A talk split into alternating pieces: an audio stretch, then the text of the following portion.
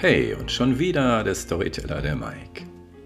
Ich finde es absolut irre, wie sehr sich unsere Wahrnehmung verändert, je nachdem, was wir hören.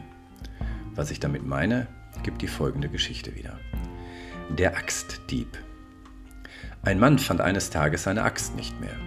Er suchte und suchte, aber sie blieb verschwunden. Er wurde ärgerlich und verdächtigte den Sohn seines Nachbarn, die Axt gestohlen zu haben.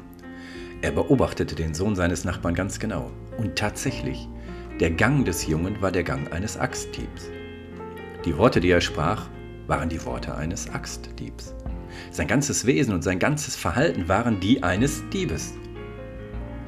Am Abend fand der Mann die Axt unter einem großen Holzstapel. Am nächsten Morgen sah er den Sohn seines Nachbarn erneut. Sein Gang war nicht mehr der eines Axtdiebes. Seine Worte waren nicht mehr die eines Diebes und auch sein Verhalten hatte nichts mehr von einem Dieb. Versteht ihr, was ich meine? Ich wünsche euch einen wunderschönen Tag. Bis dann.